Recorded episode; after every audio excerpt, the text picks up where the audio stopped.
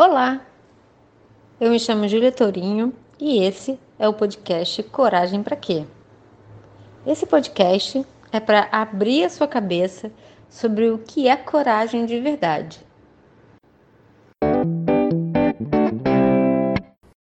Olá, hoje a gente vai falar sobre coragem e competição.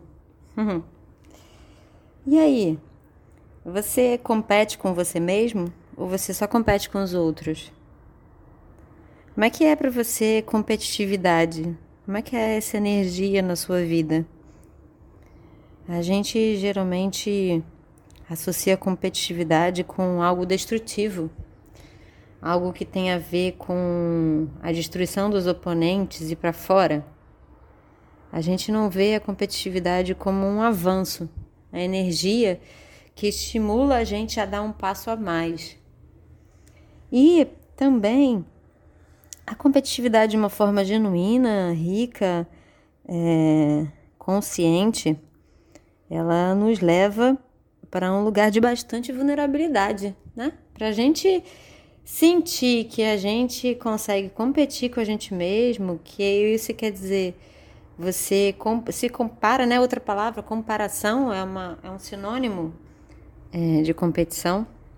É, e é algo que a gente é ensinado, mas precisa muita vulnerabilidade para você competir com você mesmo. A honestidade de se ver e falar: caramba, né? Quanto eu me transformei, quanto eu me modifiquei, quanto eu sou um ser humano melhor agora. Então, é, eu sinto que a gente desaprendeu e aprendeu só a forma distorcida da comparação. E a gente é tão viciado porque a nossa educação é baseada em comparação, tanto a educação da escola como a educação dos nossos pais. E o quanto a gente se comparar o, tempo todo pode ser um, ao invés de um estímulo, um desestímulo a nossa coragem. E eu queria hoje fazer essa, essa reflexão, essa diferenciação é, com vocês e a gente poder juntos fazer esse desabrochar do, da comparação como algo positivo, como algo que leva a gente para um avanço, como algo que leva a gente para se desenvolver para desabrochar e não algo que faz a gente paralisar e achar que nunca é bom o suficiente, ou então até pior, né? Achar que para a gente tá bom, a gente precisa destruir o que o outro está fazendo.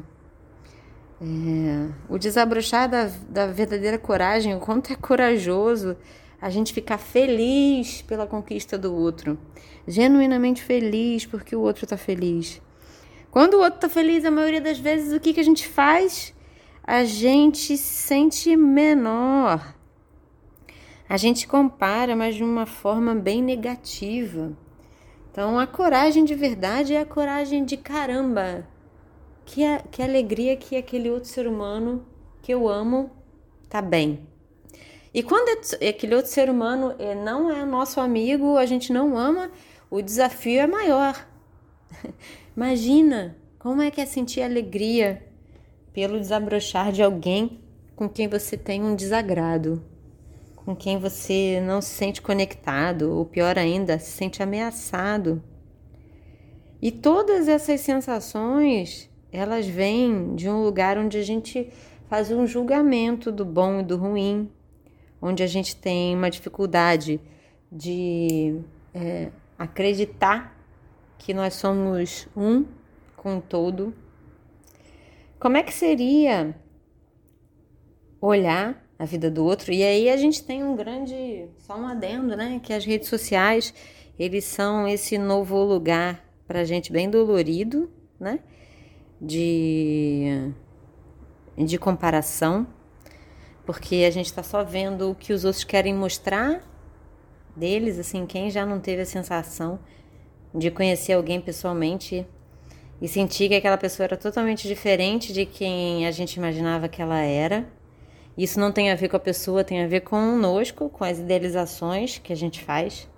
Eu sempre me lembro de uma história, né, bem antes da gente ter, assim, é, tão vivo essas redes sociais na nossa vida, é, mas a gente já tinha redes sociais começando, é que ah, uma, uma cliente minha falou de uma experiência que eu achei fantástica. Eu aprendi muito com esse compartilhar e agradeço.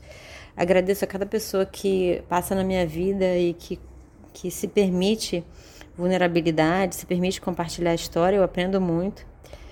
E o aprendizado foi muito rico, que ela me falou assim, falando sobre a observação que ela tinha sobre ela mesma, é, que ela tinha uma amiga de trabalho que tinha viajado e que ela viu uma foto dessa amiga no Réveillon dela. E a foto ela parecia muito feliz, com outros amigos muito felizes. E ela tinha tido um, um Réveillon que ela não tinha curtido. Que ela tinha estado num lugar com pessoas que ela não estava se sentindo tão confortável. E que ela estava se sentindo infeliz com isso. E quando ela viu aquela foto, aquilo disparou nela essa competição da inveja, né? É, e aí, ela, quando, quando a, elas se encontraram novamente, ela teve uma coragem muito genuína de, de falar: Nossa, você teve um Réveillon maravilhoso, né?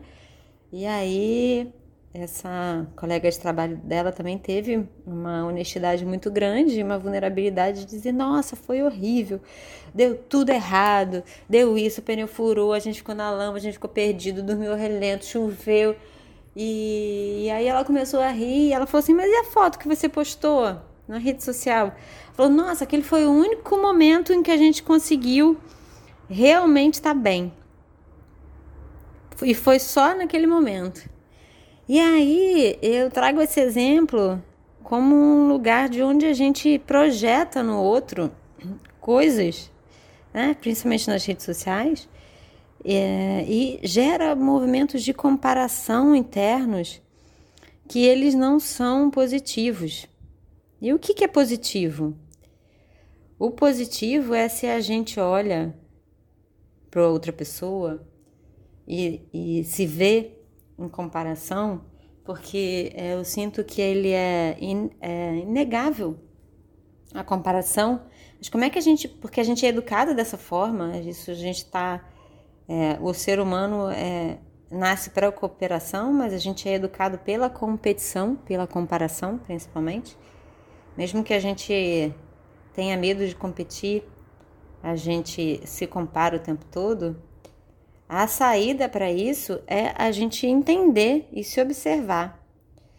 E se observar é, nas nossas negatividades, na nossa inveja, na nossa destrutividade, no lugar onde a gente quer que o outro se ferre para que a gente se sinta bem. É, porque a gente, na verdade, não quer fazer movimentos.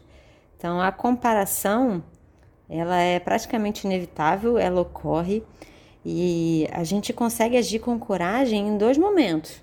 Quando a gente consegue reconhecer o nosso aspecto sombrio, quando a gente consegue ver que a gente está sentindo inveja, que a gente queria a vida do outro, e quando a gente também consegue é, fazer um movimento.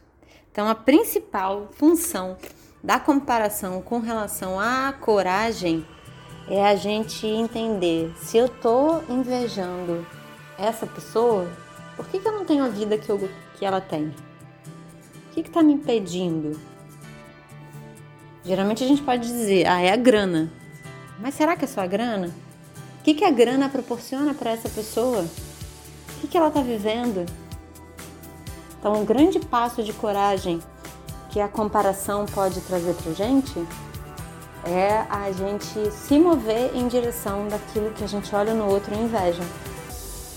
É, essa é a função saudável do avanço que vem a partir da comparação. É a gente dizer, se aquela pessoa está feliz e eu estou olhando e quero ser feliz igual, o que, que eu preciso me mover para isso? O que está faltando na minha vida para eu andar nessa direção? Lições aprendidas nesse episódio.